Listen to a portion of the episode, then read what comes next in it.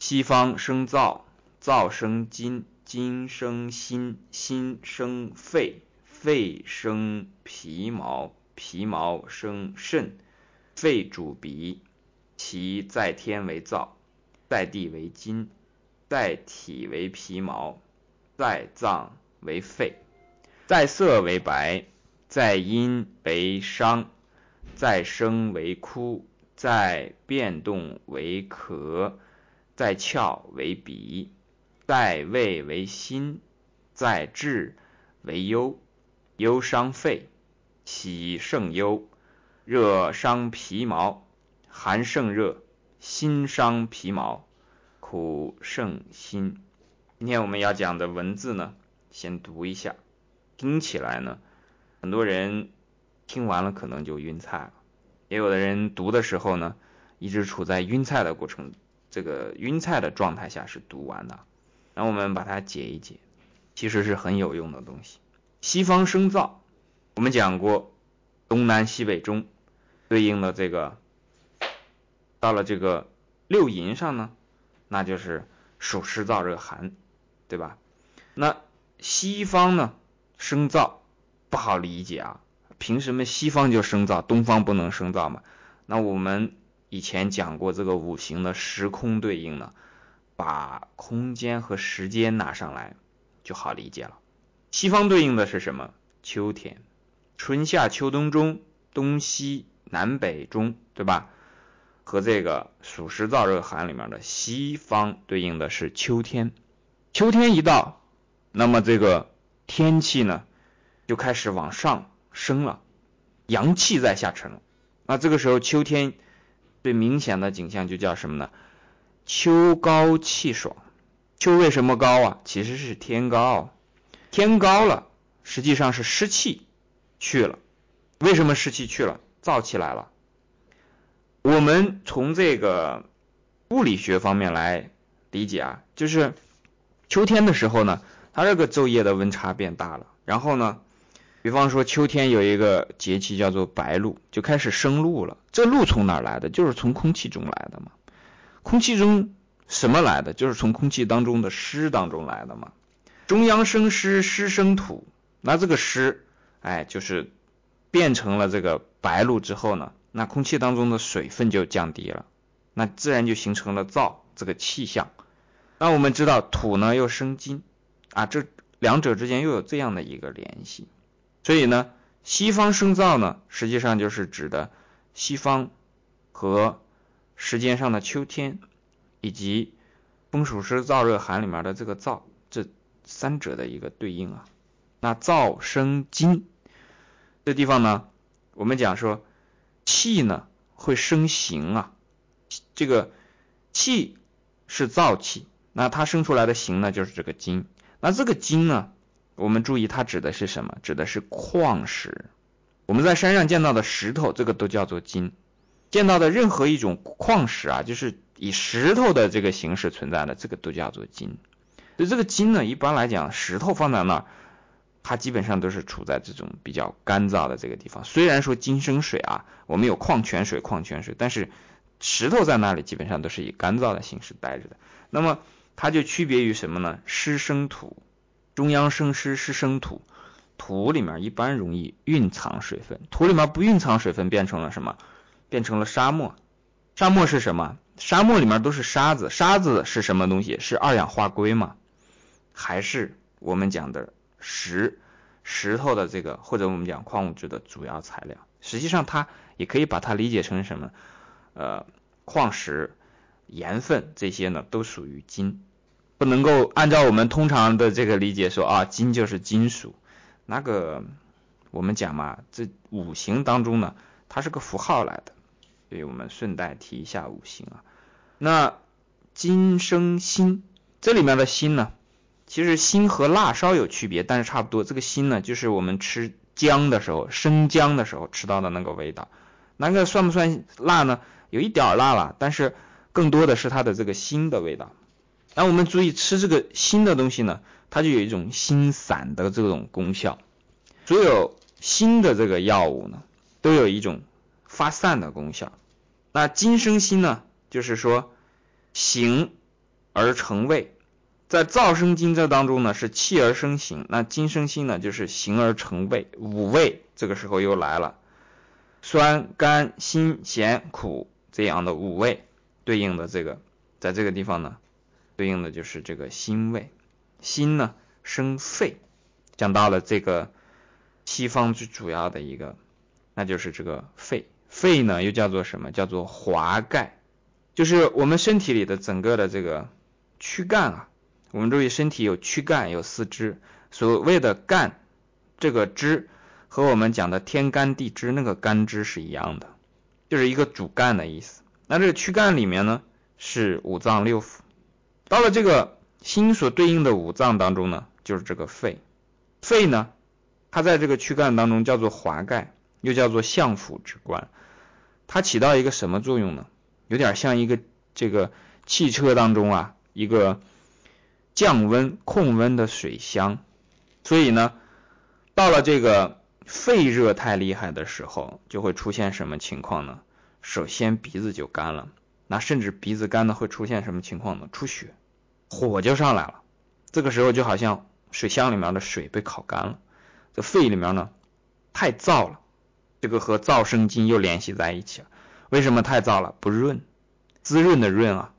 所以我们经常说，到了这种时候呢，就要润肺啊。一般用什么呢？雪梨加个冰糖，中间去润这个肺。但是我们要知道，这个润肺其实也是在滋阴。如果身体里面呢，这个阳气足够呢，我们讲生命的最根本的东西啊，阳阳刚的这个阳啊是足够的话，你去润肺是比较好的。如果身体本来就很寒凉，它这个阳刚之气很不足，阳气不足，推动的动力不足。再去润肺，就等于又滋了阴。那这个时候呢，就要取其这个利弊了，要看这个滋阴润肺的这个功效啊，究竟是好还是坏。如果因为这个滋阴，你把这个滋阴的效果做得大了之后呢，那可能会导致什么？身体整个的寒凉。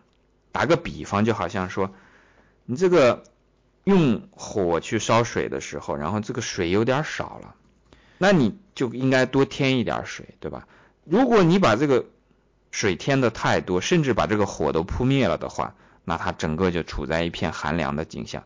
你要如果说做饭的时候，像以前烧柴的时候啊，你这个锅里加水，水多到以至于把下面的柴都这个浇灭了，那你就知道这个再接下来的事情已经不是说这个多加点柴还是多加点水，少加点柴少加点水的问题，而是要重新生火了。重新生火这个事情就变得很麻烦了，就像一个人的身体啊，如果在寒凉的药物也好，然后情绪也好，然后各方面的这种影响下变得寒凉之后，再重新生活，那就不是简单的说扶阳啊、滋阴这么一个简单的事情，就变成很麻烦一件事，要重新升起他的什么呢？生命的这个动力。要把他的生命之火重新升起来，这不是一件容易的事情啊！而且是从两方面，身心两方面。因为我们知道啊，一个人如果是把他的这个这个火种给他灭掉之后啊，他的反应是在身心两方面。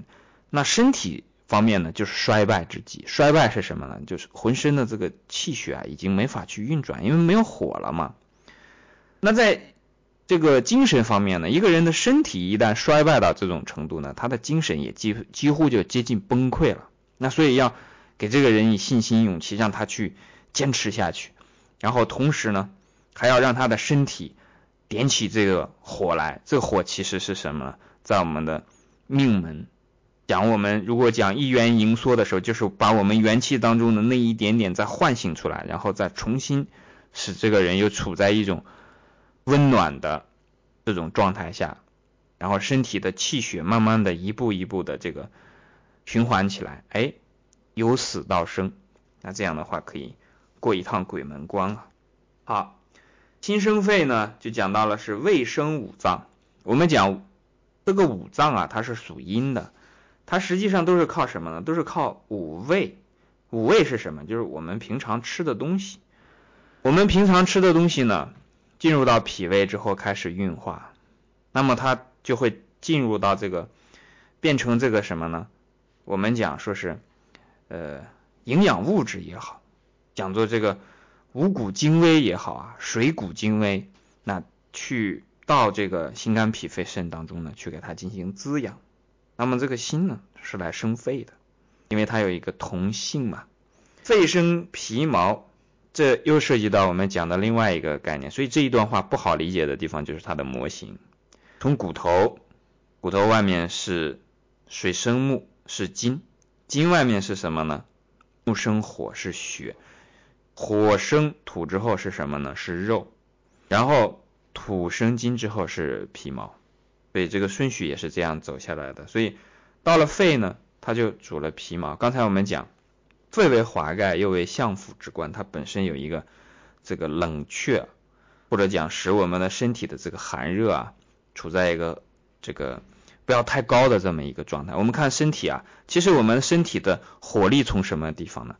丙丁为火，这个丁呢是心，丙是什么？是小肠。那这个丙是阳火，丁是阴火，主要的这个火是在什么地方？大火是在小肠，也就是说我们的小腹、小肠在什么地方？我们脾胃下面连的是大肠，然后呃连的是这个小肠，然后是大肠，大肠也就是这个回肠嘛。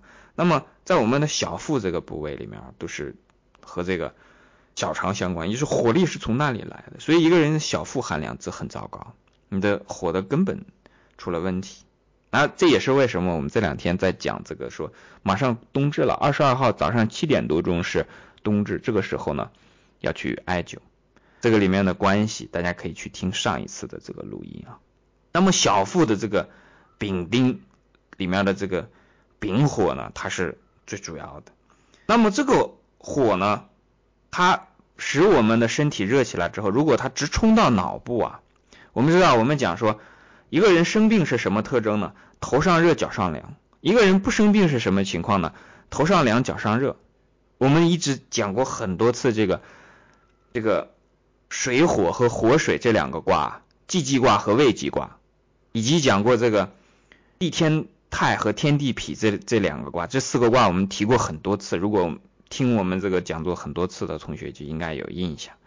如这个天地也好，水火也好，都讲的上下阴阳。如果水在上面，这是好的；如果火在上面，这就糟糕了。因为水在上面呢，可以做什么？云蒸雨湿，品物流行，很美的词句啊，《易经》当中的。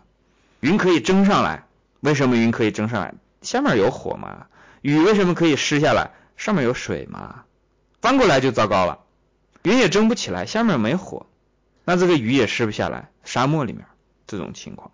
好，到了肺的这个地方呢，你把这个所有的热量起来之后，从小腹这个地方热热起来之后呢，如果它不加节制，它就直直冲到这个头上去了。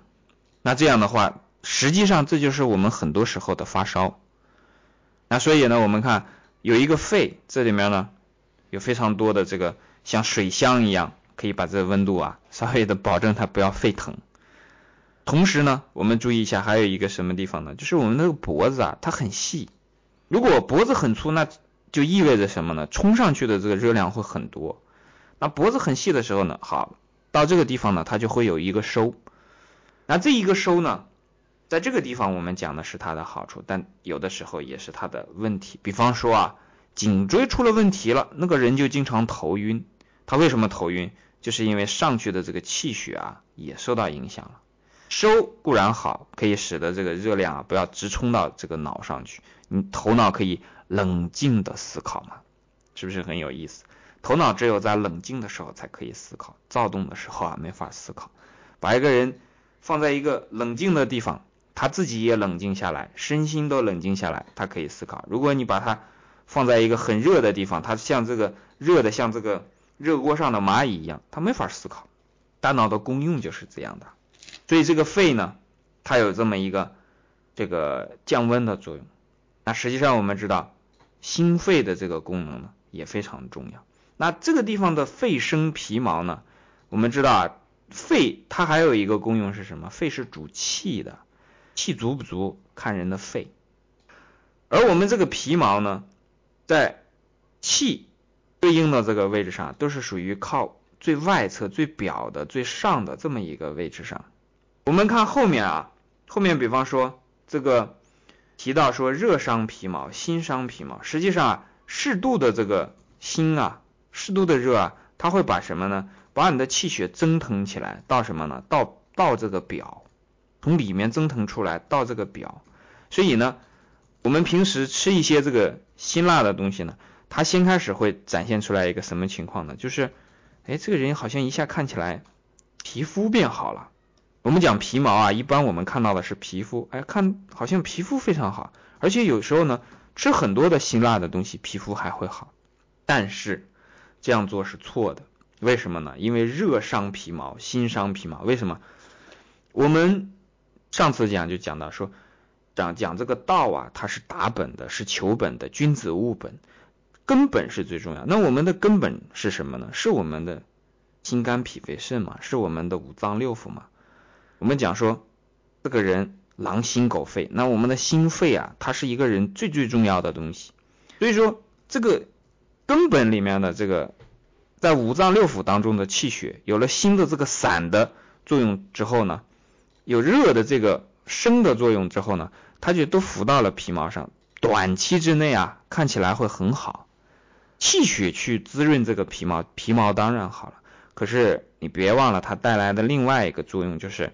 把它里面的这个留在脏腑根本的这个气血啊，给消耗掉了。尤其主要消耗的是什么呢？是这个血。那如果血不足了之后呢？比方说，一般来讲说，讲女性啊，人老珠黄。为什么讲黄呢？黄其实就是血不足了，而且气也不足了。如果她的血气是足的话，应该是什么？白里透红。那个白是什么？就是气嘛。那个红是什么？就是血嘛。我们后面就会看到啊，讲到这个色的时候呢，讲在色为白。我们不跳着讲啊，我们一会儿讲到这个地方再讲这个白色。皮毛生肾，那就是金生水。皮毛生肾，那你可以把这个啊联系到什么地方呢？就是说肺主皮毛，是因为呢精气。就是金木水火土的金啊，它有生水的这个功能。它生的这个水是什么呢？是肾。那肾呢，主的是什么？主的是一生的这个身体上的所有的水啊，身体上所有的水液都是由肾来主导的。那我们结合后面这个肺主鼻呀，我们把这个联系起来一起来看。当我们比方说感冒的时候呢，有时候之前先会发生什么呢？鼻子干了。那在感冒当中呢？那是鼻子也很难受，一直在鼻塞，整个都给塞死了，全都是什么？全都是那个液嘛，都是那个水在作怪。然后到感冒好的时候呢，这个水水路也通了，然后这个呃气路也通了，哎，这个时候呢，这个是一个感冒大致的一个过程。我们讲最前面这一个，鼻子先开始干的时候是什么原因呢？一个原因呢，就是因为我们的这个水出了问题。水上不来了，我们讲这个水出不来、上不来呢，也可以把它讲成是什么呢？阴阳不相交啊。我们讲上面应该有水嘛，下面应该有火嘛，这水上不来，那自然就出现了这种，就像是水供给不够了，它自然就会出现燥的情况嘛。那燥的情况，鼻子就干了，干了之后，为什么又来了那么多的这个鼻涕呢？啊，这个时候它就给你开始发动了，而且要把之前的那个一些的这个。寒邪也好，这个火邪也好，热邪也好，要把它清除出去。所以这个水呢，就好像是发动起来之后，不仅要供给你的正常的这个需要呢，还要进行这个祛病。那祛病的过程当中呢，那就是一次身体的重新的清理。所以这个是皮毛生肾和这个肺主鼻，肺也开窍于鼻啊，在我们的五官上面呢，和这个五脏。也是相通的，其在天为燥，刚才讲过了，天嘛，主要讲的是天气；地上嘛，主要讲的是这个五味。在天为气，呃，在天为燥，在地为金，这个讲的是气和形的关系啊，其实就是阳和阴的关系。在体为皮毛，好，这个地方虽然这个一笔提过啊，在天为燥，在地为金，在体为皮毛，实际上讲到了。什么呢？包括后面这一句“在脏为肺”，讲到了天地人本是一体，只不过是这个什么呢？气在流行变化，要看它背后的内容啊，都是这一个东西，都是西方的这个，它生了燥，然后又生筋，然后又生肺，又生皮毛，又生肾，对吧？然后主鼻，其实呢，说来说去都是一回事，在天为燥，在地为筋，在体为皮毛，在脏为肺。那我们这个时候呢，看这个肺主鼻呀，要注意这个主是什么意思呢？它是以之为主的意思，就是说它是最主要的，但并不是说它是唯一的联系。我们学习的过程当中啊，经常会出现说啊，肺主鼻，然后只要鼻子出了问题，一定是肺的毛病，没别的事儿。不是的，这个方这个这种方式啊，这种思维的方式本身就是错误的。比方说我们刚才讲这个肺主鼻，它鼻子干了之后，最起码了两件事情，对不对？一个肺，一个肾。一个主全身之气，一个主全身之水，水气出了问题了吗？那实际上和心有没有关系呢？当然也有了，只不过不是为主而已。和脾胃有没有关系？当然也有了，只不过也不是为主的。和肝有没有问题？当然也有了，肝藏血嘛。你这个水从哪里来？对不对？它都要去那个地方的，所以它都是有联系的。我们在这个地方就要明确这个概念：肺主鼻，并不是说。这个鼻子就是和肺唯一的联系，不是这个意思，以之为主，千万不要忘掉别的那些，别的那些也很重要。好，这就讲到在色为白了。所以呢，皮肤好的人啊，皮毛，我们讲呢就讲皮肤吧，皮肤好的人呢，往往是很白的。哎，我们人的一般的这个审美取向也会这样来趋向，这其实是有它的背景的，因为金这个色呢，在色为白。然后我们刚才讲过，说白里透红的白，那个白就是他的气，表明这个人的气很好。一般这个白色的人啊，他的气魄啊、气量会稍微好一些。就我们可以讲就是气好一些，但是你要知道，这个气好往往还伴随着另外一点，如果他的血能够与之平衡啊，气血是平衡的，这是好事。如果气血不平衡，那就糟糕了。所以在这个地方呢，我们看说在色为白，是指那种有生命力的白。我们也把这一点给大家介绍一下，就是说看这个白色啊，比方说一个人的脸，它很白，那要分两种，一种是白的有光色的，就是一看就白的有光泽，很有生命力的那种白；还有另外一种是什么呢？像这个白色的纸一样。为什么我们讲白色的纸呢？就我们讲说形似枯槁，就是人的脸啊，看着很白，但是呢。它上面是一层这种完全没有光、没有气这样的一种白色呢，就像一张白纸一样，这就糟糕了，这就是有大的这个疾病在内了。那这种时候呢，我们知道这种白和那个白里透红那个白呢，看起来是一样的，它都表示是肺。但是呢，前面那个白里透红呢，说明这个肺很好，而后面的那个没有光气呢，它表明这个生命力在减退。这个时候恰恰说明了什么？这个人很大的疾病隐藏在他的肺当中。这个在实践的临床当中啊，是很容易见到的。吸烟的呀，然后这些吸烟的有的时候他会是什么情况呢？他因为伤了肺之后呢，也伤了肾。呃，现在有的人这个太不注意身体，他一伤呢，不是说只伤一个，他伤一串儿，所以呢。伤了肾之后，我们知道肾呢在色为黑，所以看起来脸色又是黑的，所以那种情况呢病就比较复杂了。再因为伤，我们工商脚趾语讲过啊，是哆来咪嗦，然后下面后是再是一个刀，是吧？这个五音我们每次都讲的比较少啊，其实也就是五音呐、五色啊。我们讲过说，像这个五色呢，它其实它是一个，如果把它的色谱拿出来，比方说。用三棱镜把这个白色的光用这个三棱镜分解了之后呢，看到的实际上它是一个连续的光，但是在我们人呢会把它分出来五色。那声音呢，其实随着音调的高低啊，实际上在这个地方的音呢，我们以前讲呢只讲阴阳，音呢仔细的去区分呢，比方说我们平常听到的音调，如果它一直这个变大，音调变高。或者音调变低呢？我们其实是分不出来这个呃哆来咪发嗦的，我们是把它取出来的这个其中的几个，这个就涉及到我们上次讲过的这个节啊，就像竹子的节一样，是我们人为的把它分成了一节一节的，颜色也是这样，把这个所有的总的光谱拿出来分了之后呢，分成一段一段的，那就分成了这个五色。那当然也可以分成七色，对吧？五音，那像我们刚才讲说，中国是工商交织语，那你如果用西方的音乐，那就是哆来咪发嗦拉西，就是七个音，对吧？都对。再升为哭，这个涉及到呢，这个肺呢，它的志啊是在悲，在变动为咳，所以这个肺不好的人啊，往往带有这什么呢？很重的悲情。如果肺上有问题呢，一定是两方面。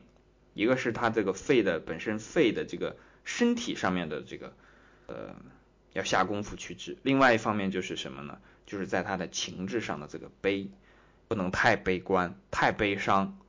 然后后面我们看在变动为咳啊，这个是两个方面，一个方面讲什么呢？就是肺出了问题呢，经常会咳。咳我们稍会儿再讲，因为这个咳实在太多种了，干咳，然后咳出来是有痰的、没痰的，然后这个痰是黄的，然后是青的，还是什么，非常多种。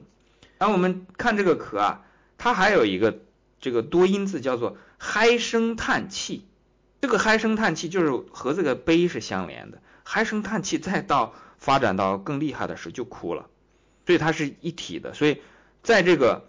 肺上面呢，如果总是嗨声叹叹气呢，我们看嗨声这个唉这样的这个，经常听到有人老是唉唉这样，如果他嗨上一辈子之后，这肺一定出毛病。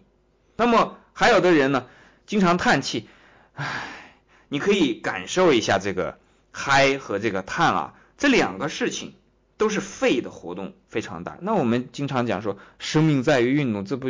运动一下肺挺好的嘛，不是这个道理哦。注意那个情志上的悲，因为这样的话，你这一嗨，你这一一叹，就表示什么呢？你的情绪已经受到影响。人的情绪受到影响，马上很明显的反映在一个什么很主要的地方呢？就是我们的气血。这一嗨一叹当中，这个气血已然变化。那我们知道啊，比方说《红楼梦》当中有一个林黛玉，这林黛玉。本身他就是这个样子的，然后这个林黛玉，我们知道她身体一直都不好嘛，经常就是这个唉声叹气的嘛，而且我相信她一定很白。那我们再讲林黛玉之后有一个演员专门演这个呃林黛玉的这个这个演员，呃姓陈啊叫陈小旭。那这个陈小旭呢，他最后这个虽然不是这个不是以这个病这个去世的，但是。实际上和这个也是有关联的，气血受到了影响之后，尤其这个嗨声叹气啊，不要小看，不要以为说啊嗨一声叹一声怎么样，他怕的是什么？你成年累月的这样嗨声叹气，那这样的话，你的气血总处在那么一个状态下，它就叫什么？就偏了，偏在那那这个什么呢？五行的这个这个金木水火土啊，偏在了金的这一侧，一偏了之后呢，你就没法。健康了，我们讲，呃，平人不病嘛，平衡的五行平衡的人是不会生病的。这五行平衡呢，一方面心肝脾肺肾是平衡，再一方面就是什么，情绪是平衡的。生活当中有欢喜，这个有忧愁，不是说啊只有欢喜，只有欢喜，那一定我们知道以前讲过是在什么地方呢？一定在心脏上会有问题嘛，就是经常放肆的去笑啊。所以我们讲《论语》的时候讲到“以曰失之者先矣”，用在这儿也非常合适。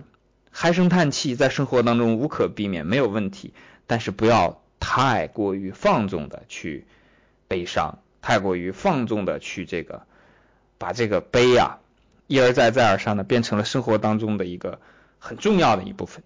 那这样的话呢，就会。出现偏，身体健康就会受到影响。那身体一旦是在肺上出现了影响呢，就从这个两方面去治。一个是在这个肺，然后还有一个什是什么呢？肺与大肠相表里，一个是在上啊，一个是在下。大肠是起一个什么作用呢？我们胃部把这个食物磨碎之后呢，脾就去运化，然后就进入小肠，食糜进入小肠。食糜其实，嗯，就是没有变成这个。我们厕所里面去送走的那些东西之前啊，在我们肚子里，那人是很有意思的。他在肚子里的时候呢，哎呀，你就觉得他简直没有什么一丁点不好的地方。一旦他出离开你的身体之后呢，那你就真是希望离他八丈远。虽然他都是差不多的啊，很多都是这样。那么在我们的这个大肠当中呢，它很重要一部分就是做什么呢？做吸收水分，做水分的回收啊。实际上我们这个身体就像一艘宇宙飞船一样，宇宙飞船上呢，这个连。航天员的尿都要回收回来，然后把它重新作为水再次使用，因为在那个地方就没有办法。其实我们的身体就像一艘这个航天飞船一样，其实它每天，比方说这个血液啊，它经过肾过滤之后，然后变成尿液，很多一部分食物当中的什么的都通过大肠，然后全回收回来用了。那你这个时候你不会觉得恶心，因为你根本感受不到嘛。对不对？你你意识不到，一旦你意识到哦，那个东西是什么什么之前是什么样的，你起了这个分别心，那就烦恼了。所以呢，我们知道回收水分，实际上就是一个什么呢？就像我们刚才讲的说，哎，天的这个白露啊，天气一凉，咔一下，然后把这个水分少掉了，在水分少掉这一件事情上呢，都是一样的。所以呢，它有主燥，所以这个地方我们就知道了，手阳明大肠经啊。和这个手太阴肺经挨得很近，而且阳明和这个太阴呢，呃是相表里的。那足阳明胃经和足太阴脾经呢，也是相表里的。阳明和太阴这个相表里的时候呢，我可能这个地方讲的稍微快了一点啊。在这个地方呢，它的这个燥和我们讲的这个肺的这个润肺啊，这两者是很巧妙的结合在一起的。所以有的时候这个肺啊，它如果受了受了病之后呢，如果是肺受了病，他先把它推到大肠去，大肠出了问题，那你要小心了。大肠上的这种，比方说痔疮也好，还是什么这些，那么实际上它意味着你对自己肺的保护也许已经有些疏忽了。这个时候呢，你要先从里把它巩固了。比方说吸烟太多的，那你要考虑一下，是不是？因为我们讲，比方说痔疮，它其实就是湿热，那你的热从哪儿来？你天天吸烟，这个热肯定少不了啊，对吧？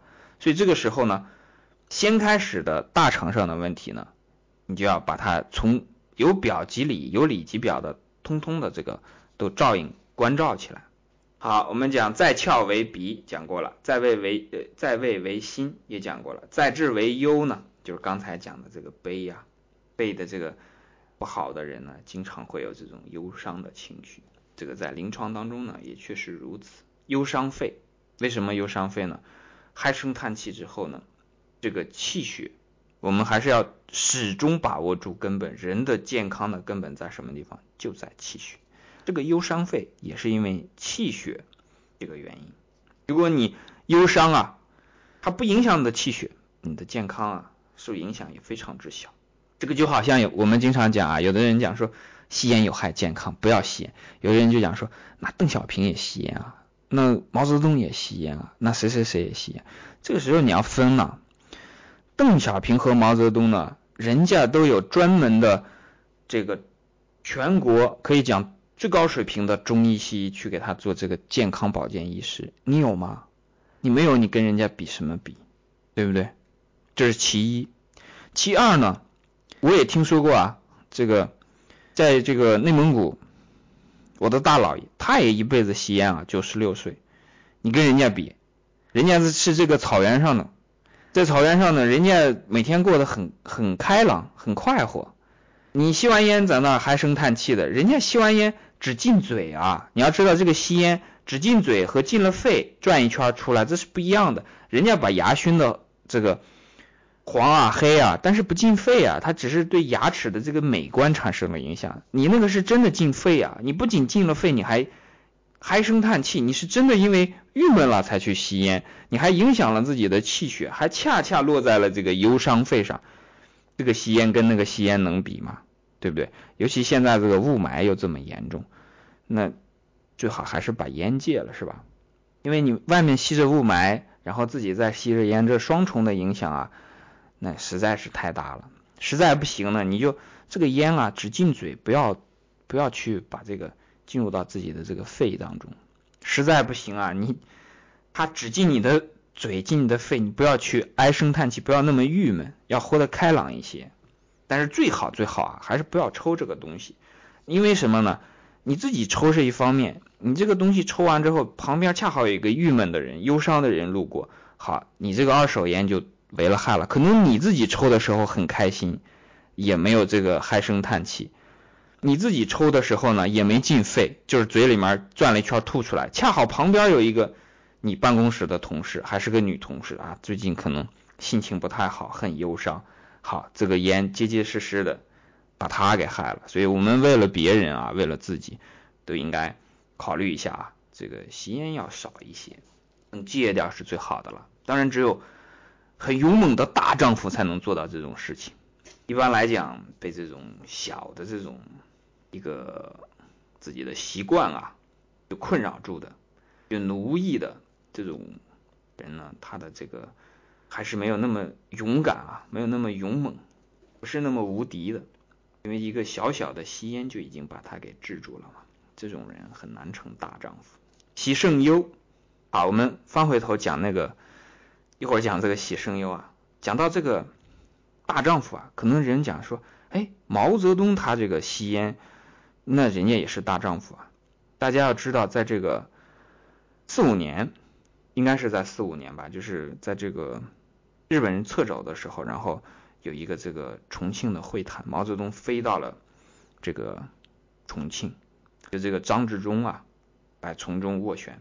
在这个会谈之后呢，蒋介石说过一句话，说过这个毛泽东这个人非常了不得，是大丈夫。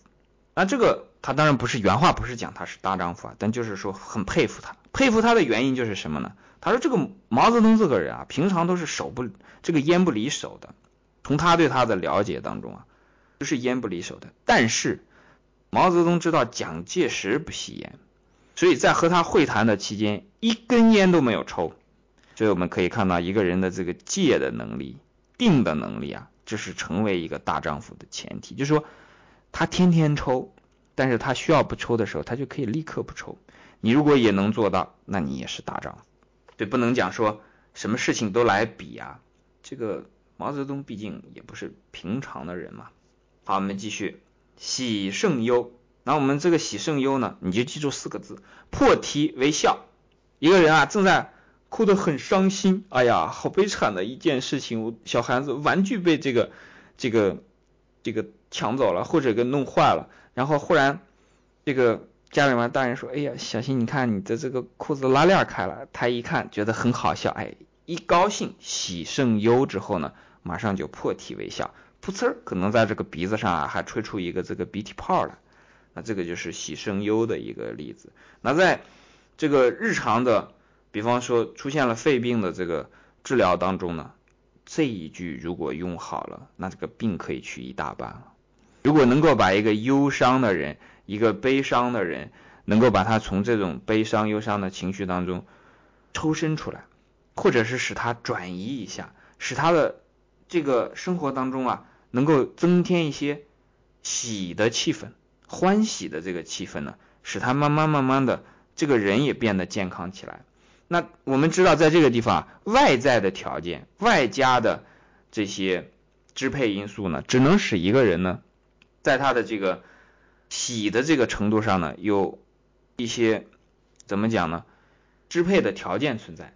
但是最根本的决定因素在什么呢？在自己的心，尤其喜这件事情啊，它真的是由心来决定的。我们看忧也是由心来决定，竖心旁嘛，情绪这个东西都是由自己的心来决定的。所以要时时刻刻守住你的心，守住你的心呢，不要让它跑，知止而后有定，一定要让它呆住，呆住都比乱跑要好。好，最后讲到这个。热伤皮毛，寒胜热，心伤皮毛，苦胜心，这块就比较好理解。我们讲过这个热和心啊，我们讲过它先期的会产生一些好像很好看，比方说运动了的这个人啊，我们经常有运动的经验的这个同学就知道，人刚运动完了之后，哎呀，那个人看起来很美，为什么？因为他气血啊全部都蒸腾起来，全部都由里及表，由下至上。运动完了之后，哎呀，一看这个人白里透红，那真是很可爱。其实就是气血到了他的皮毛上。那我们很多同学一直在问，怎么样去美容啊？怎么样去这个让自己变得看起来好看一些，男的变帅一些，女的变漂亮一些。其实要把握住这个根本，这就是气血。那你怎么不伤气血呢？饮食上面很重要。这个热，这个心，火锅是非常典型的一个例子。火锅这个东西是非常伤这个，它既有热又有心。那还有什么呢？抽烟。然后我们看经常抽烟的人啊，你看他那个脸啊，就像什么？就像那个秋天的树枝一样，简直枯都枯死了，毛也很枯，头发也很枯，然后这个身上的汗毛也很枯。但是我们一般不太容易观察到了，因为现在的人除了西方人体毛比较多，东方人还没什么体毛。但是可以看到那个皮呀，不是那种很润泽的这个样子，那就像一个秋天的一蓬这个。枯草、杂草那个样子啊，这个很大一部分原因是因为长期吸烟的缘故。那寒胜热呢，很好理解啊，就是说水能胜火嘛？火胜不了水的，火除非你把它放在把水放在锅里，然后去烧，这个时候呢，火会去把这个水熬干。但是总体上来讲呢，就是说。阴是可以胜阳的，但阳是很难胜阴的。就好像我们人啊，活着很难，死掉很容易。那这个生就是阳嘛，死就是阴嘛，对不对？一棵树，你让它长起来，这个很难；你让它死掉，这也很容易。冬天这个时候，就是说气温呢，把它降下去，这是很简单；温度降下去，这是很容易。你做出来一盘菜，加热得花半天，还得去这个。呃，花煤气呀，然后用电啊什么这样把它加热起来，但是你放在那一会儿它就凉了。所以寒胜热这个是天地间自然的这个道理啊。那苦胜辛呢，在这地方其实就是说火是胜金的，火克金呐。那这个苦胜辛呢，其实有的时候，呃，就是说在中医上角度来讲呢，辛呢是发散的，苦是什么？苦寒呐，寒是内敛的，是往回收的。比方说你吃苦瓜、黄连等等这些比较寒的这个东西啊，它就把这气血收回来了。哎，你可不要说，既然那个东西吃了是这个发出来的，那我把它收回来就行了。你要知道，我们讲说知止而后有定啊，是让它待在那里，不是说你把它先用心生这个发散起来，然后再用苦收回来。你这样经常这样来回的，即便是一把剑放在剑鞘里来回这个。不停的拔出来放进去，拔出来放进去，那这个剑鞘也会坏掉嘛，对不对？你的胳膊肢体该用的时候用，不该用的时候呢，让它待在它该在的地方。你要经常活动呢，什么东西都经不起这样的这个折腾，所以呢，人不能瞎折腾。好，今天这一段呢，我们就讲到这里，谢谢大家。